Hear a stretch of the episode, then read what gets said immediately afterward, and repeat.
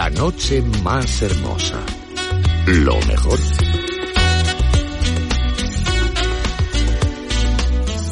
En la realización Javier Reyes. Oye, oye, oye, ya me has traído, te había venido con dos nada más, ¿de dónde han salido todos esos gatos? me encantan los gatos.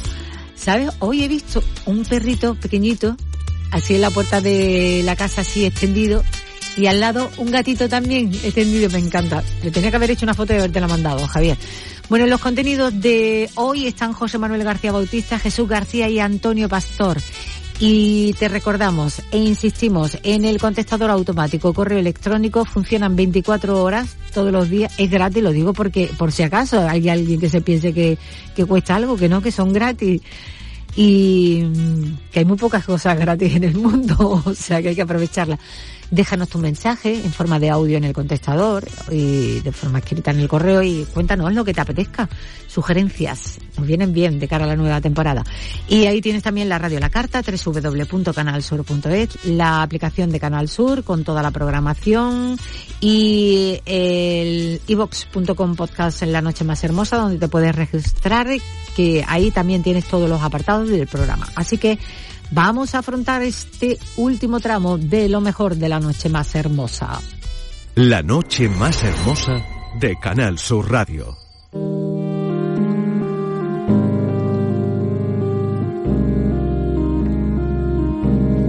El laberinto.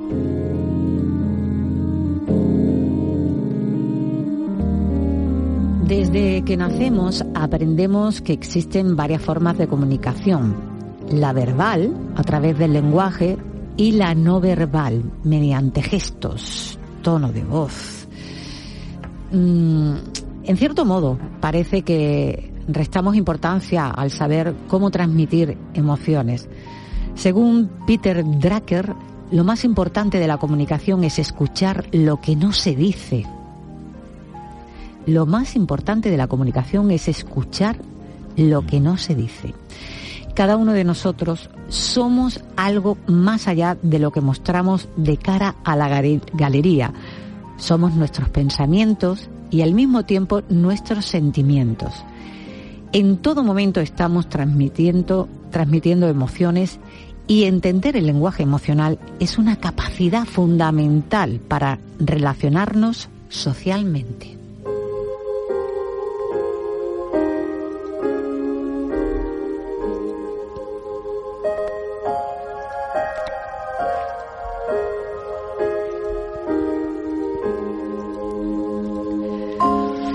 En algunas ocasiones, cuando las personas requieren de ayuda en el aspecto personal o profesional, lo hacen bajo una perspectiva derrotista porque piensan que es imposible que los métodos, los consejos, los pasos que les proporcionan vayan a surtir efecto.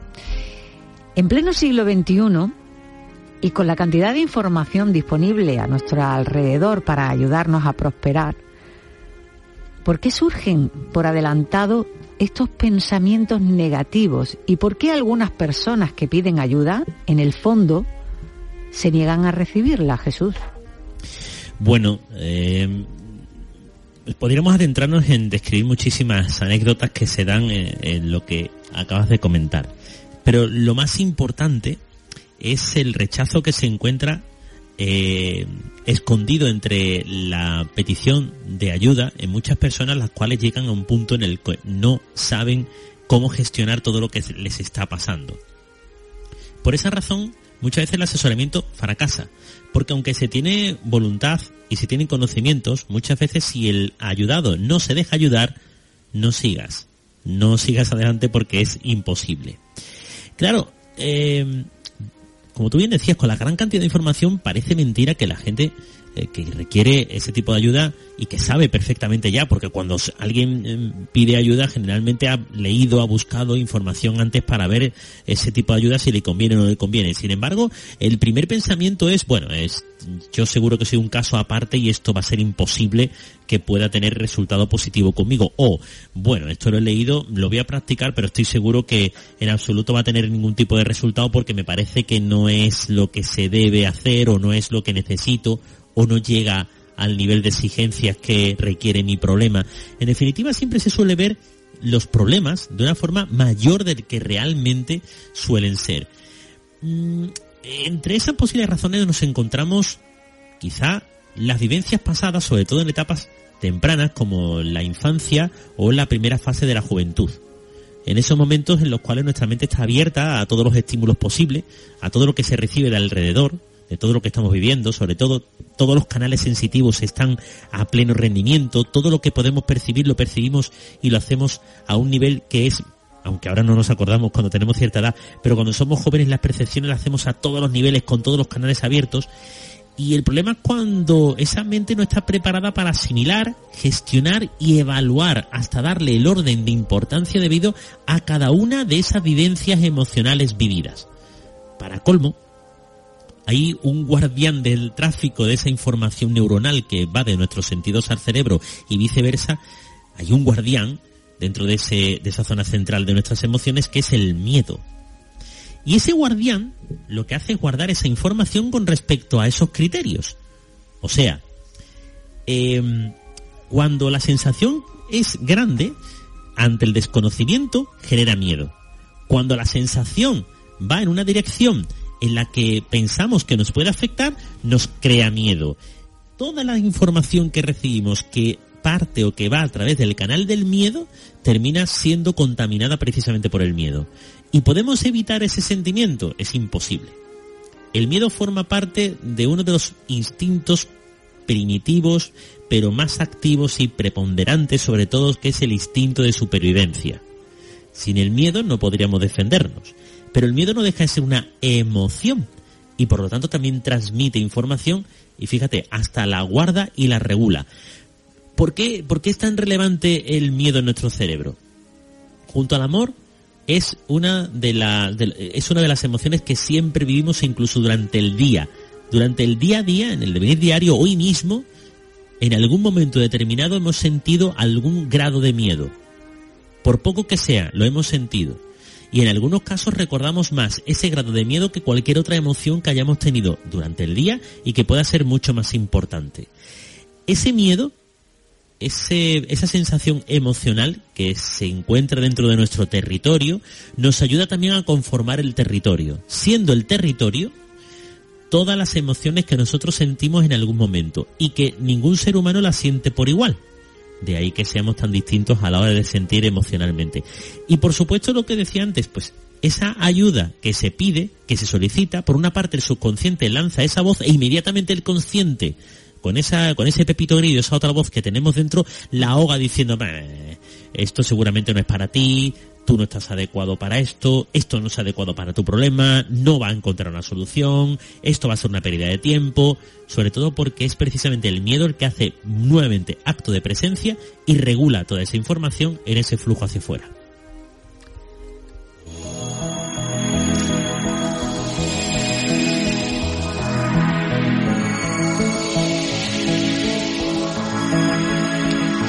Desde la perspectiva de las emociones cerebrales y en cuanto a su almacenamiento, gestión y uso, ¿cómo podemos encarar de forma eficaz esos momentos de felicidad extrayendo esa emoción para colocarla en ese instante de dificultad que se pueda estar viviendo? Pues principalmente, Pilar, eh, extrayéndolo mm, o extrapolándolo a la felicidad interior siempre, ¿verdad? siempre, porque eh, siempre se debe hacer de una forma positiva y encarándola de la forma también más positiva posible.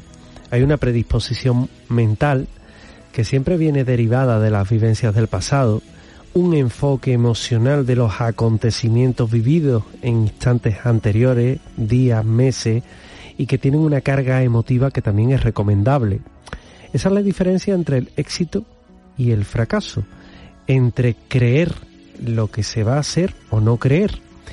Se pueden sustituir los pensamientos negativos, esos pensamientos que siempre se tienen en la cabeza, que nos rondan, y solaparlos o pisarlos con otros positivos.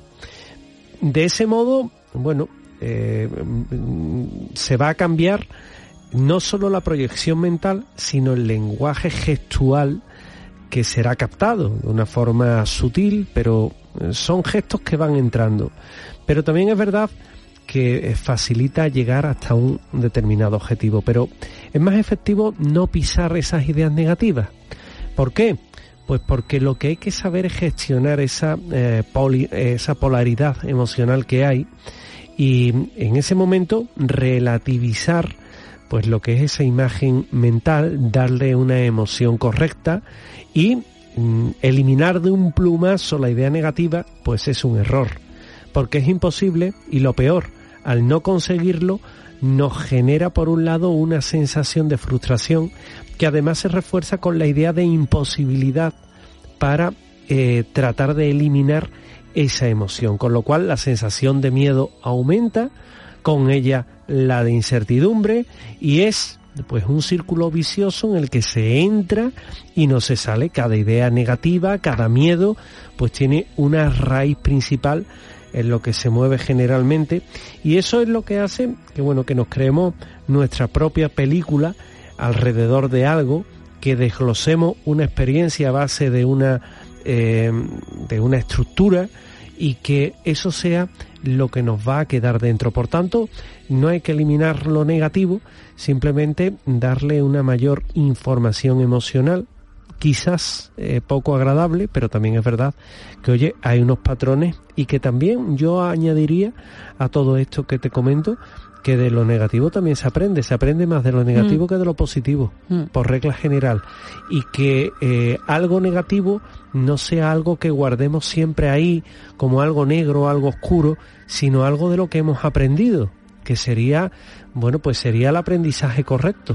Porque además, eh, verá, es mm, la visión que nosotros queramos darle a, y la lectura que queramos, queramos darle a las situaciones. Claro. Entonces es cierto que, muchas veces es mejor eh, decir, bueno, vale, esto no me ha gustado o esto me ha hecho sufrir o me ha hecho sentir de esta manera determinada. ¿Qué lección saco yo de esto? ¿Qué es lo que aprendo yo con esto, no? Claro. O cuando a un niño, por ejemplo, le da miedo la oscuridad eso es muy típico. Bueno, los niños eh, son más pequeños y es un poco más complicado pero, que, que, es verdad que, aprenden, eh, pero cuando tenemos una edad ya es diferente, tenemos una experiencia y hay que intentar pues eh, tener una actitud diferente para que no, no suframos. Era, era un poco el ejemplo que te quería poner, ¿no? El niño que le da miedo a la oscuridad, pero cuando va creciendo va ganando en aprendizaje y le encuentra un mayor gusto a la oscuridad. Es decir, ha aprendido y ha descubierto que, oye, que eh, sin la luz, pues también está más tranquilo, más relajado, concilia el sueño antes. Y sin embargo hay personas que ese miedo no lo han superado y que hoy día, yo tengo familia, que le ocurre, duerme con, tiene 30 años y duerme con la lamparita encendida. Es un miedo que no ha superado. Y que está ahí como un recuerdo extraño. Le apagas la luz y se le vienen todos los miedos a la cabeza. Hmm. Le enciendes la luz y se ha acabado todo. Es decir, es la diferencia entre algo positivo, algo negativo y algo negativo de lo que se ha aprendido a positivo o lo negativo que sigue siendo negativo.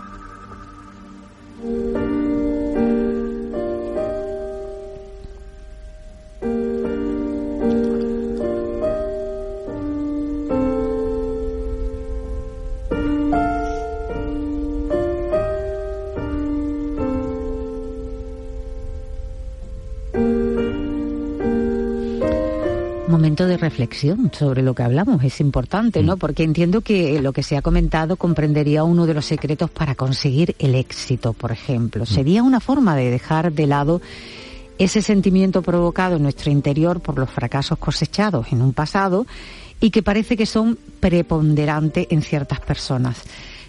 Jesús, ¿qué se puede hacer en estos casos? ¿Lo, puede conseguir uno por sí mismo o necesitaría ayuda profesional? Bueno, mm, obviamente la ayuda profesional siempre es uh, un elemento que tenemos que tener en cuenta que tenemos que valorar convenientemente. Es lógico. Pero bueno, hay algunas formas de intentar al menos conocer cuáles son los principales miedos o por qué se ha causado ese miedo en nuestro, en nuestra mente. Mira, eh, el miedo tiene una estructura. Es así.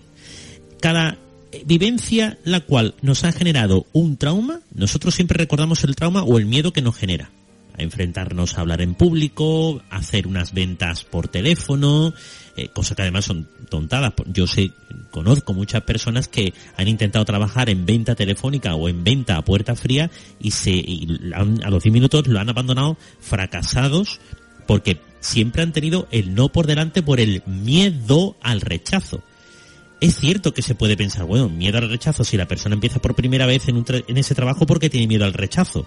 Porque quizá en un pasado, en un pasado no muy remoto, esa persona haya recibido un rechazo por parte de alguien en otra situación distinta, pero la emoción del miedo se ha quedado ahí. Y aunque el contexto no es el mismo, la emoción sí aparece. Por eso decimos que el miedo tiene una estructura. Y que si nosotros recordamos la estructura del miedo y nos vamos al paso exacto o concreto donde nos ha causado esa sensación de miedo, podemos, si no eliminarlo, al menos relativizarlo. Vamos a pensar en una situación típica. El niño que entra por primera vez al colegio. Bien, va de la mano, baja del coche o simplemente va andando hasta ese lugar y una vez que llega al sitio se encuentra con una puerta más grande que la de su casa, un patio más grande que el de su piso o la entrada de su piso y un edificio mucho más grande que su propia casa, con unos grandes ventanales y unas personas raras que las están, los están esperando en el pie de una escalerita para entrar dentro. El padre o la madre deja a ese niño de la mano y lo recoge en este caso otra persona desconocida para el niño. Bueno, pues estos pasos que he ido dando, todos esos pasos en nuestra mente tienen una especie como de carpetilla, cada uno de esos minutos tiene una carpetita. Si fuéramos capaces de recordar todos esos momentos, esa vivencia de la forma más vívida y, y objetiva posible, si fuéramos capaces de recordar cada uno de esos instantes y vivirlos de nuevo, nos daríamos cuenta del punto exacto en el cual empezamos a sentir esa sensación de miedo. Quizás sea, haya sido la visión de la puerta grande, o del patio, o de la escalerita, o de los ventanales y ese edificio de dos plantas, o de la profesor o profesora que la ha cogido de la mano, o del niño que estaba al lado llorando, sin saber exactamente por qué estaba llorando. Si sabemos detectar cada uno de esos factores, lo podríamos cambiar. ¿Lo podemos hacer, hacer solos? En algunos casos sí, en la mayoría, pues no, no se puede hacer. Pero sí es cierto que cuando hacemos un ejercicio de eliminar esa fijación de ese momento de la estructura del miedo y lo eliminamos, ganamos mucho en éxito. Ha habido, de verdad, ha habido eh, empresas que han realizado un verdadero trabajo importante para tratar de coger a sus vendedores e intentar, con profesionales, hacerles cambiar esa sensación de miedo que tienen en algunos momentos durante alguna de las ventas. Y no solamente ha reportado beneficios para esa empresa porque los trabajadores, los vendedores en este caso, lo han hecho mucho mejor y más tranquilo, sino que los propios vendedores han sido capaces de cambiar gran parte de su vida porque han, por, primera vez, han dejado de sentir miedo ante una situación en la cual no deberían sentirlo. Y esa misma experiencia la han sido capaces de extrapolar a otros ámbitos de su vida los cuales le daban miedo. Porque en realidad lo que le falta a estas personas es la falta de evaluación emocional de ese miedo, porque no tiene comparativa, no, se, no saben compararlo con qué ni cómo. Eh, la verdad que en algunos casos también es cierto que nos dejamos llevar por un medio ambiente, que podemos decir que es nosotros situados en el entorno en el cual nos relacionamos con nuestros familiares, con nuestros amigos, con nuestros compañeros de trabajo, con nuestra familia, con nuestra mujer o marido, nuestra pareja en definitiva, y que cuando le contamos una experiencia, ellos nos van a dar siempre una respuesta, un consejo, pero en base a su experiencia, pero no van a desglosar realmente eh, lo que esa experiencia le quiere decir. No va a realizar esa especie de árbol de desglose de esa experiencia para tratar de ofrecer o de, analizar cada uno de los detalles y por lo tanto colocarlo cada uno en su sitio y ayudar así a la persona. Esa es la dificultad, eso sí lo requiere o lo hace un profesional. Em, lo que ha de hacer la persona es juzgar a quién le pide consejo por dos razones. La primera porque puede ser que el consejo no sea adecuado y la segunda porque es posible también que el consejo sea mucho peor y empeore algo más la emoción que esa persona ha llegado a sentir. Dicho lo cual, pues hay muchas posibilidades de que no se consiga un éxito como se debe conseguir ante pues lo que se intenta, que es eliminar el miedo y conseguir la excelencia y salir de un círculo en el cual el ser humano pueda sentirse realizado y realizar cada vez más cosas porque se tiene mayor libertad para asumir todas esas experiencias, colocarlas en su sitio y por supuesto sentir el miedo, que es bueno sentirlo, pero cuando sea necesario sentirlo, no antes ni después.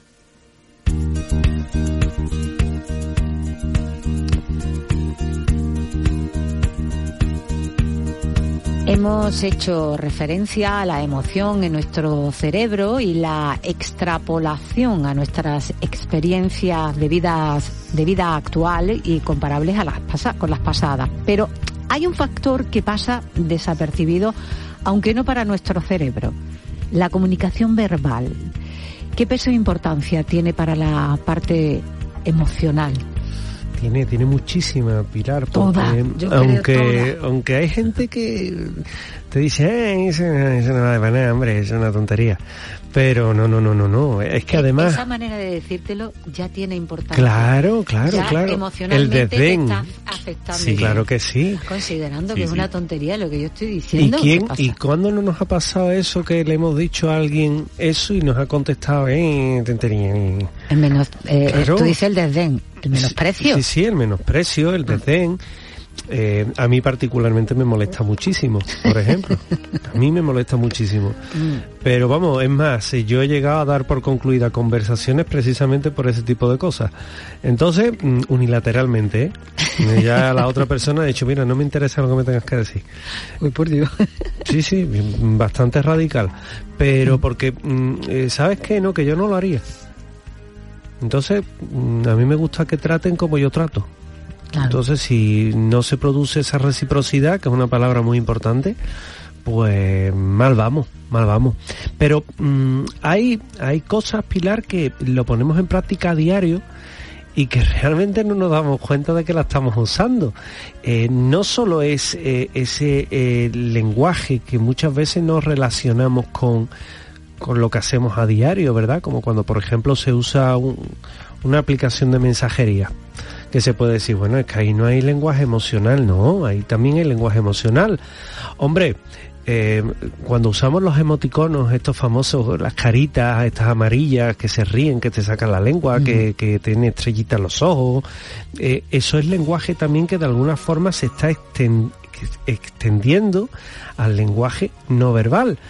Es muy importante, seguramente os ha pasado muchas veces, eh, cuando alguien te responde eh, tú pones algo en WhatsApp y te responde la otra parte un lacónico vale. Y tú dices, uy, estamos quedados. Uy, le ha pasado, uy, como me ha contestado. Muchas veces nuestra mente la que nos juega la mala pasada. A lo mejor la otra persona es que está liada, eh, está haciendo otra cosa, la pillas ocupada y oye, para no dejarte ahí esperando te ha puesto vale. Pero nuestra mente ya se pone en algo que no es. Ahora, si te pones vale y te pones un, muñequito de esto con un besito, tú dices, ah, mira, ya me ha contestado, está todo perfecto, está todo correcto. Es una tontería. Y no lo es. No lo es, porque a la otra persona le transmites calma, le aplacas también los miedos, e incluso esa respuesta lacónica, vale, eh, carente de expresividad y de emociones, simplemente una aceptación, bueno, pues se ha convertido en algo diferente, en algo muy distinto. Hay muchos ejemplos de lo que es comunicación eh, no verbal, ¿verdad? ¿Cuántas veces se expresa eh, muchísimas cosas con una simple sonrisa?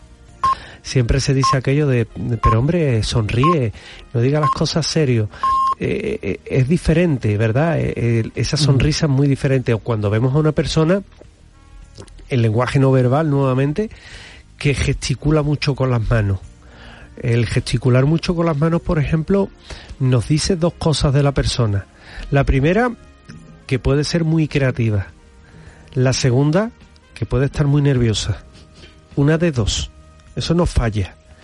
O cuántas veces, a mí me pasa muchas veces en las personas, yo no porque no tengo esa habilidad, le preguntas una cosa y te levanta una ceja así para arriba y no te ha dicho nada, pero sin embargo con ese gesto eh, te está llamando a la atención, te está llamando al orden como diciendo hay algo que no entiendo o hay algo que no. Sí, yo... Cierra un poquillo el ojo. Pero yo porque no sé hacer lo otro. me tienes me tienes estudiado en Pilar. ¿Qué me estás contando? sí, no lo veo claro, ¿no? ¿Te acuerdas cuando decía antaño, no lo veo, yo no lo veo? Yo no lo veo, pues, yo no lo veo.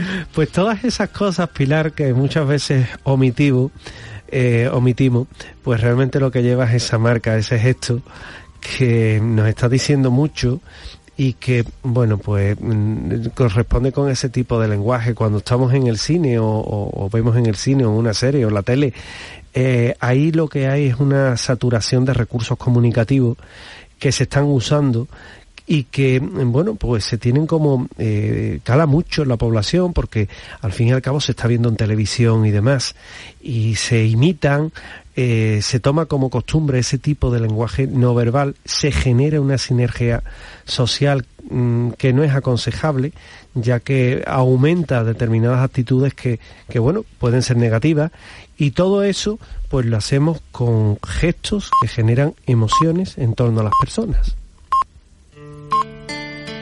En Canal Sur Radio, La Noche Más Hermosa, con Pilar Muriel.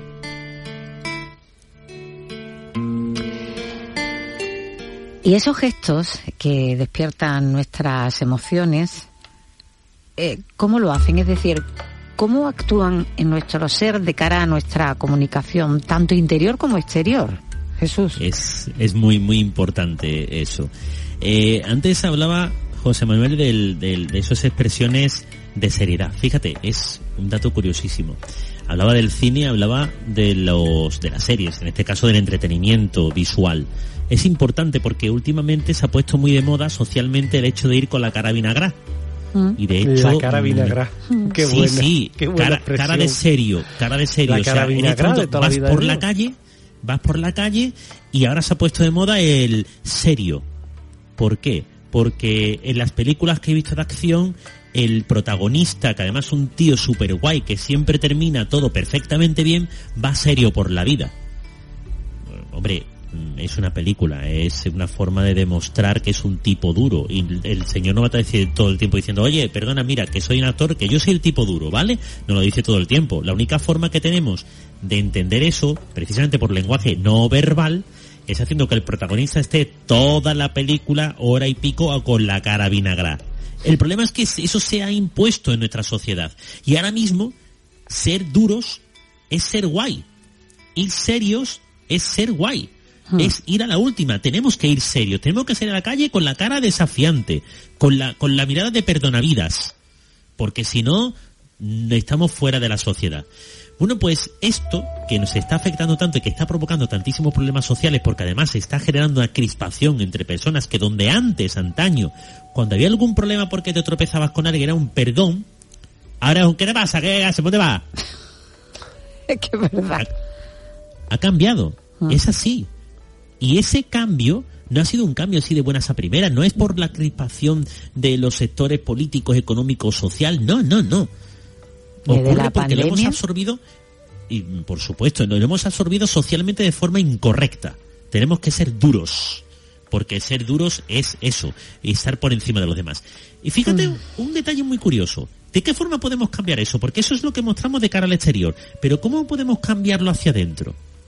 Vamos a hacer un ejercicio muy sencillo, que además, eh, si tenemos ese arte y sumado a algún otro gesto postural que con las manos o con el cuerpo, nos podemos convertir en verdaderos mentalistas.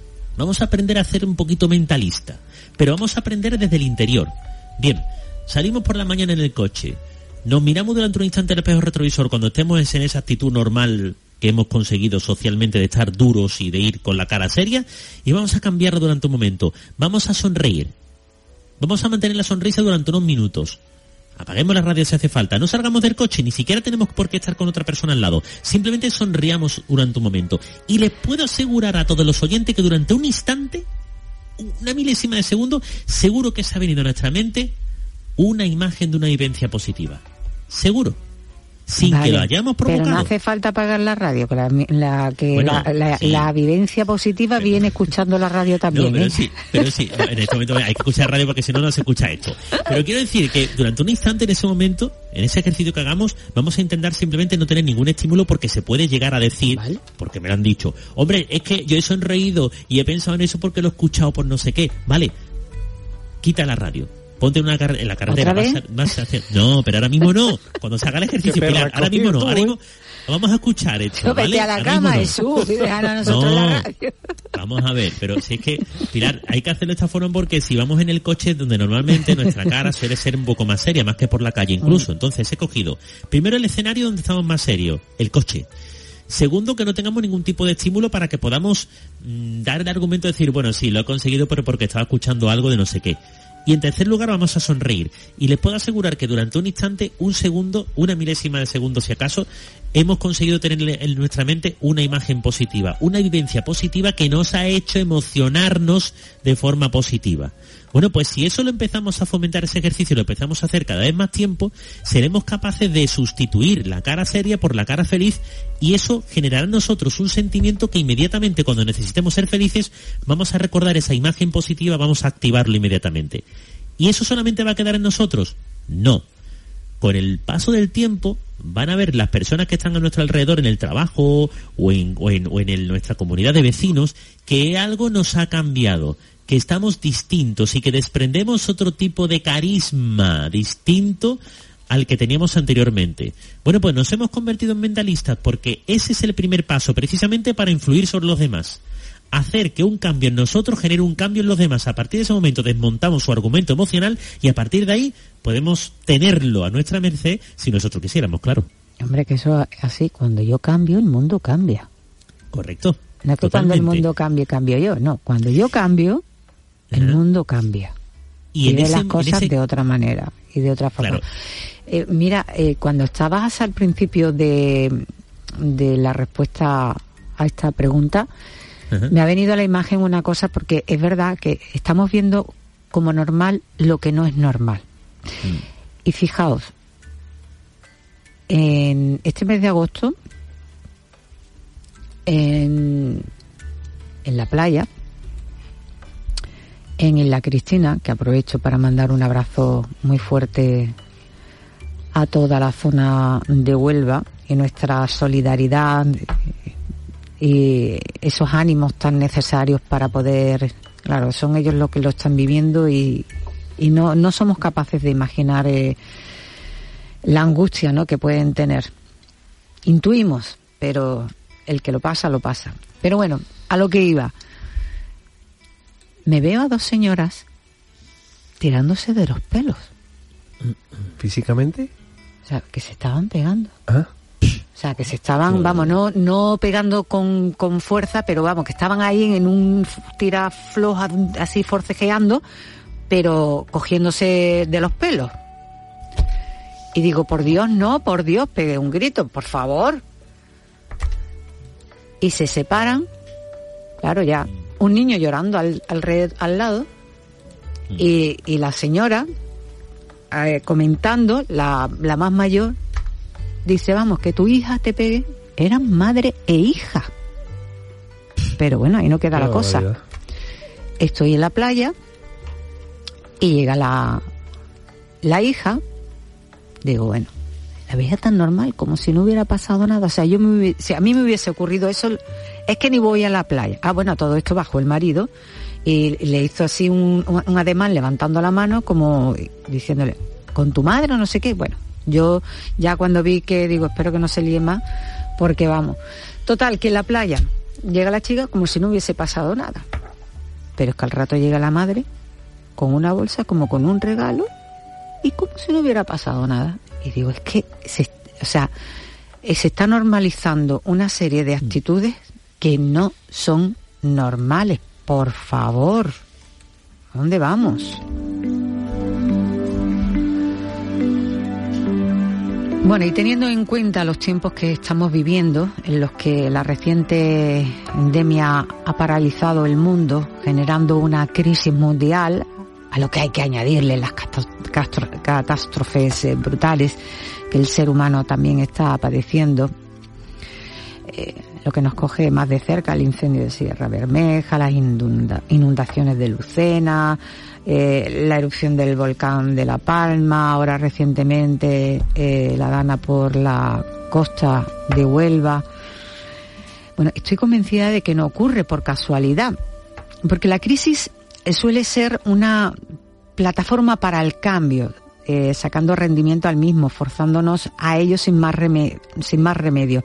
A ver, eh, escuchaba, creo que era con el programa de Jesús Vigorra, eh, la declaración de de alguien conectado con la docencia, era el director de un instituto, creo recordar, o de una universidad, y decía, a ver, es que las crisis eh, nos ponen en situación para hacer algo que se tenía que haber hecho y que no se ha hecho. Es decir, por ejemplo, ahora toda la educación online, eso estaba que ya eh, hay a la vuelta de la esquina. Lo único que ocurre es que la pandemia ha acelerado ese proceso de cambio.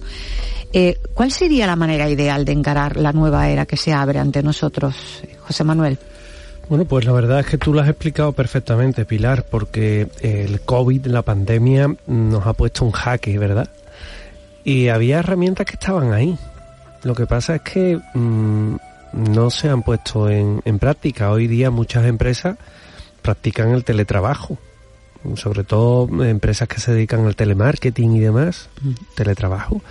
Y sin embargo estaban ahí. Ahora se dan cuenta, por ejemplo, que, oye, que se ahorraba dinero, que mm, al, al, trabajador también, eh, previo pacto evidentemente de, de, lo que es ese uso en su domicilio de, sus herramientas para el trabajo, pues también le viene bien porque no se tiene que desplazar, los problemas de aparcamiento, eso siempre ha estado ahí.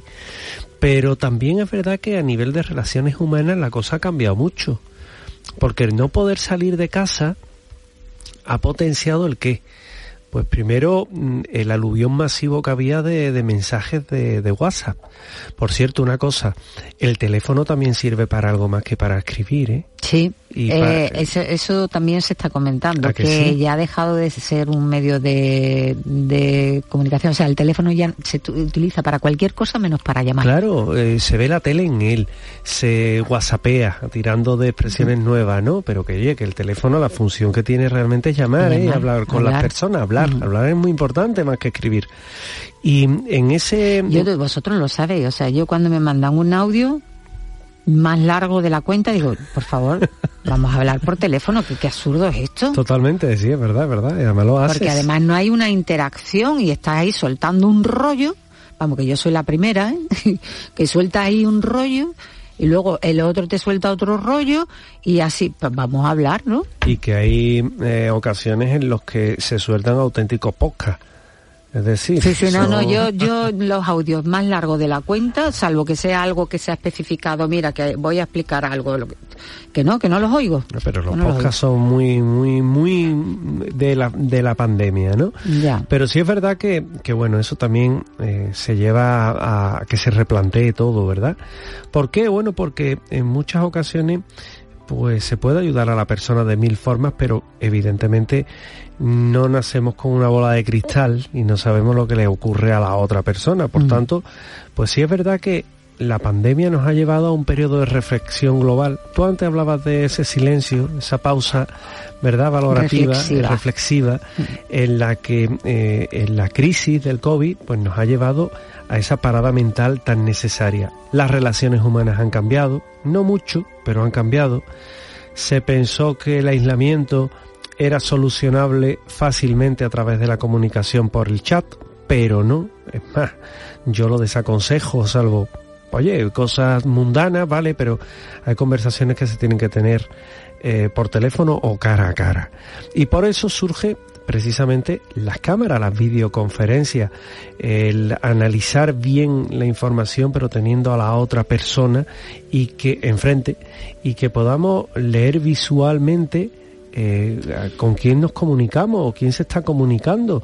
Por eso proliferaron las videoconferencias familiares, las mm. empresariales, eh, había las personas que se, eh, incluso surgieron las conferencias estas de por grupo, mm, la mm, eh, eh, app de mensajería ampliaron también las coberturas, es decir, todo esto es buscando ese contacto visual para leer aquello que no se oye y que durante una conversación se puede mostrar, por ejemplo, en el rostro de una persona, una pequeña sonrisa, una, un ojillo así cerrado como yo te pongo de vez en cuando y que, bueno, pues nos pueden decir que ese ser humano necesita esa otra información anexa, que el ser humano necesita el contacto humano, pero más que eso necesita la confirmación humana, la comunicación que efectúa de manera encarar esa eh, nueva era es adaptarnos a aprender a usar sacando, bueno, pues partido positivo a la tecnología, a la videollamada, a la videoconferencia. Y para ello, pues ahora más que nunca, es muy importante cuidar ese lenguaje no verbal. También adaptarlo al contexto en el que se eh, está y no provocar errores de interpretación como está ocurriendo a tenor de las últimas estadísticas realizadas sobre estudios de éxito o fracaso en las comunicaciones virtuales en empresas y entre ellas, porque también, bueno, pues las confusiones están a la orden del día.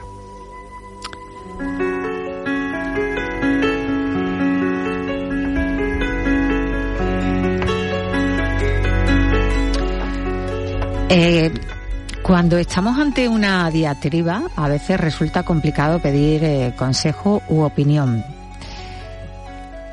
Es lo mismo que, por cierto, antes de hacer la pregunta, con el tema este de la de los audios largos, las llamadas.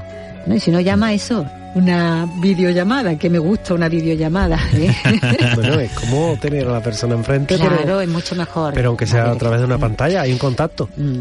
Eh, eh, vuelvo a repetir, eh, cuando estamos ante una diatriba, Jesús, eh, a veces resulta eso, complicado pedir un, consejo, una opinión. ¿Es lo mismo consejo que, opinión? ¿Y, hasta qué punto sería recomendable recurrir a otra persona para que te asesore?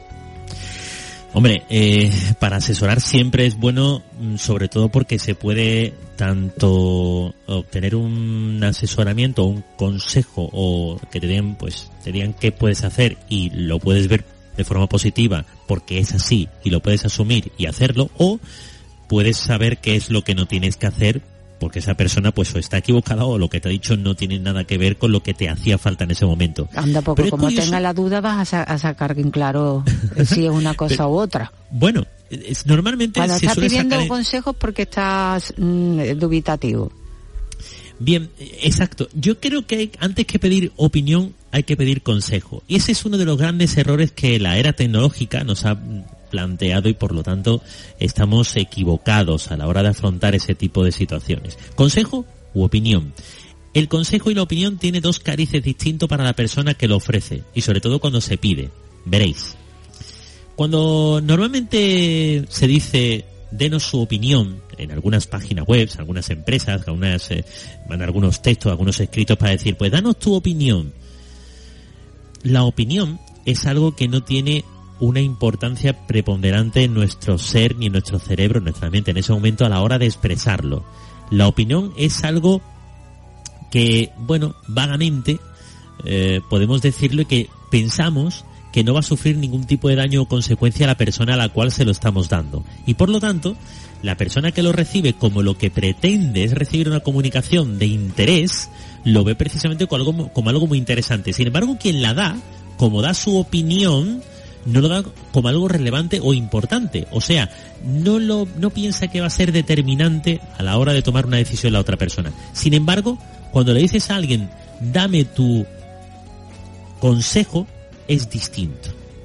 La palabra consejo en nosotros genera una serie de emociones a nivel mental que hace que nos paremos un poco, nos pongamos en la piel de esa persona y lo que digamos a partir de ese momento lo digamos de forma reflexionada porque tiene una gran importancia para nosotros ya que parte de nuestra propia experiencia y del interés que esa persona tiene en nuestra experiencia.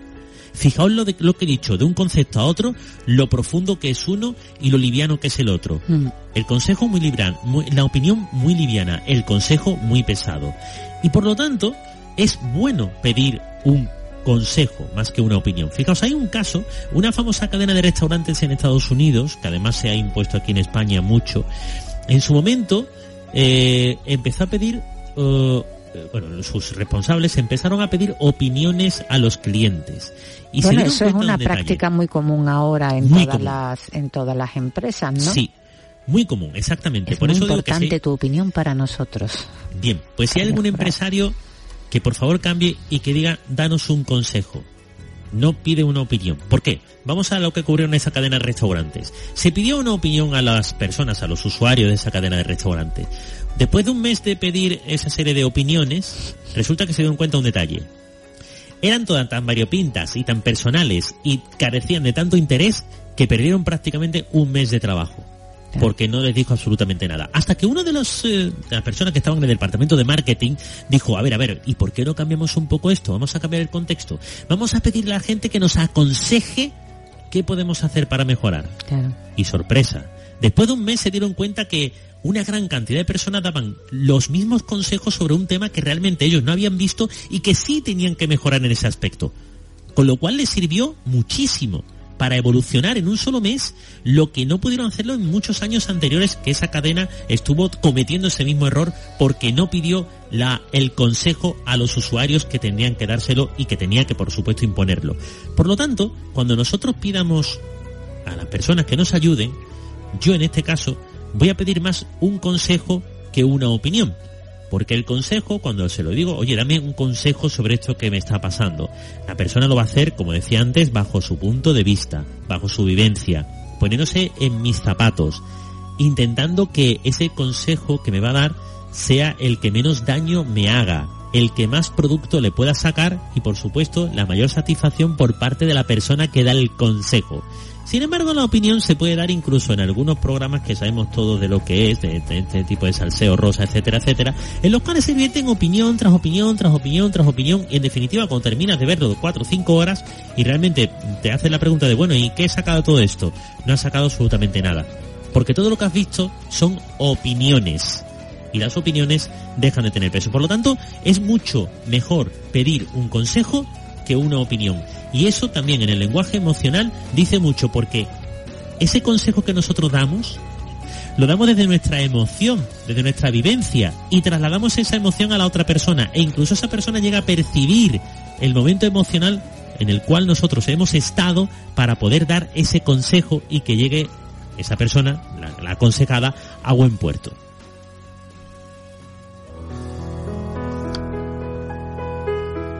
Fíjate que después de lo que acabas de explicar, eh, empieza a asociar más la opinión a mm, el matiz negativo más que al positivo, porque la opinión está buscando mm, eh, lo, malo, no sé, eh, lo que no funciona o lo que algo es más crítico. Sí, más crítico, ¿no? Exactamente, más. Mm, bueno, pues os voy a pedir un consejo a esta hora de la noche. ¿Cuál sería el mejor consejo que me podríais dar? Bueno, el que yo te daría sería el siguiente, y lo hemos dicho desde el principio, lo dijiste tú en la introducción. Es muy importante que tengamos en cuenta que nuestro lenguaje emocional, no verbal, es el que realmente nos va a dar, uno, la información sobre la veracidad, lo que realmente está ocurriendo a la persona. Dos, el mayor contacto con quien estamos hablando porque lo vamos a comprender mejor. Y tres, la mejor solución porque vamos a llegar a sentir emocionalmente lo que esa persona siente y por lo tanto vamos a poder dar la respuesta adecuada en el momento preciso. Eh, yo recuerdo... no me eh, estás dando ningún consejo, Jesús, me está hablando a, mí personalmente. pues yo el mejor consejo que te puedo dar es que siempre, siempre, siempre pienses por ti misma. Bueno, lo ha captado.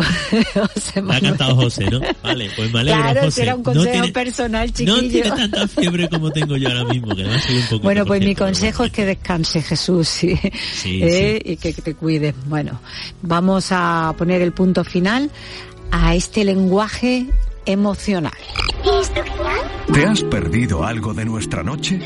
Si te vas a la radio a la carta de canalsur.es o a la aplicación, tendrás disponible este programa para oírlo cuando te apetezca. También te lo puedes llevar o suscribirte para que se descargue automáticamente. Así lo podrás escuchar cuando quieras. La noche más hermosa en nuestra aplicación y en la radio a la carta de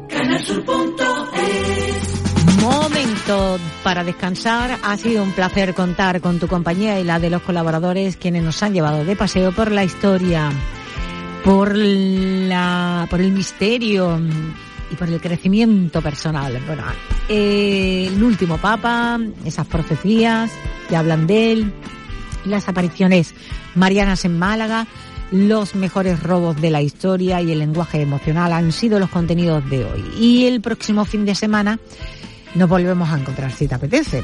Dicho esto, quiero darte las gracias en nombre de Javier Reyes en la realización. En los contenidos del programa de hoy, José Manuel García Bautista, Jesús García y Antonio Pastor. Y bueno, confío en que hayamos conseguido nuestro objetivo, divulgar, entretener y ayudar. Después de la información, te animo a que sigas en la compañía de Canal Sur Radio Familia, nos encontramos el próximo fin de semana a partir de las 11. Hasta entonces, cuídate y cuida de los tuyos sin bajar la guardia. No lo olvides. Te dejo con este cantante, compositor y productor musical, Albert Hammond, que es uno de los eh, más exitosos de los años 60 y 70 de la, del siglo pasado y ha vivido una larga y exitosa carrera como intérprete debido a su popular producción en tres continentes, en dos idiomas y a lo largo de cuatro décadas. The Way of the World. I need a hand to hold tonight. And one bright star to remind me how dear is this life, baby. I've never known anyone like you. There's something very special about you. I can't imagine living without you. It's the way of the world and its motion.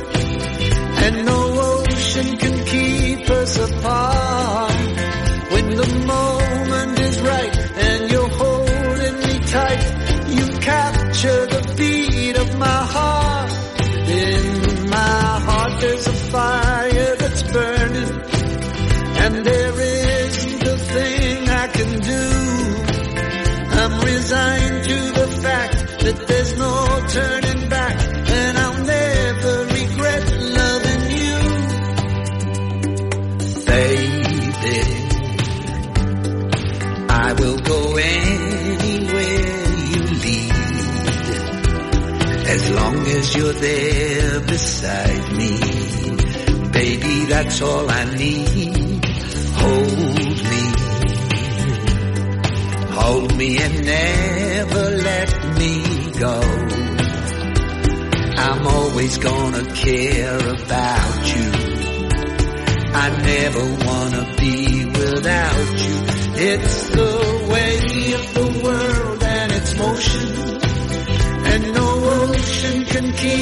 us apart.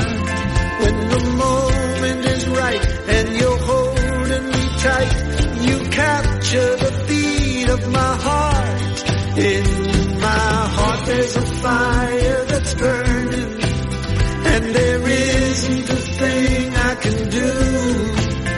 I'm resigned to the fact that there's no turning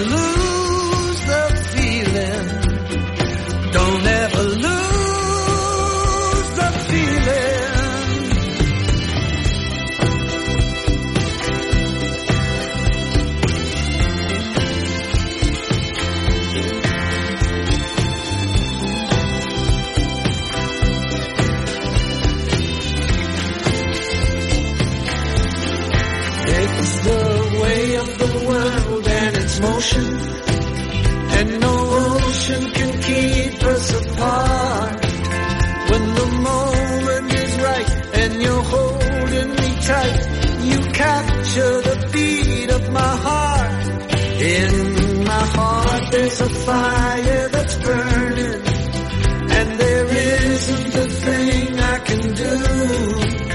I'm resigned to the fact that there's no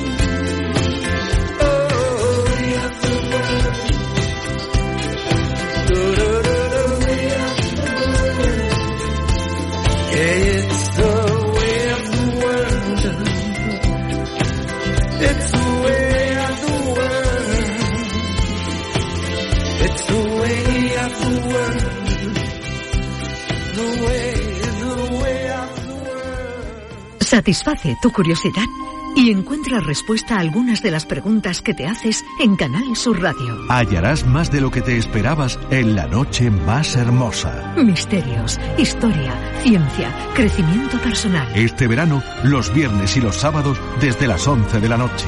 Con Pilar Muriel. Quédate en Canal Sur Radio, la radio de Andalucía. Canal Sur, tu mejor verano. Disfruta del verano divirtiéndote. Duerme, observa, nada, viaja, lee, camina y sobre todo siente con una radio que te ofrece toda Andalucía. Hagas lo que hagas, vayas donde vayas. Es verano. Refrescate en Canal Sur Radio, la radio de Andalucía.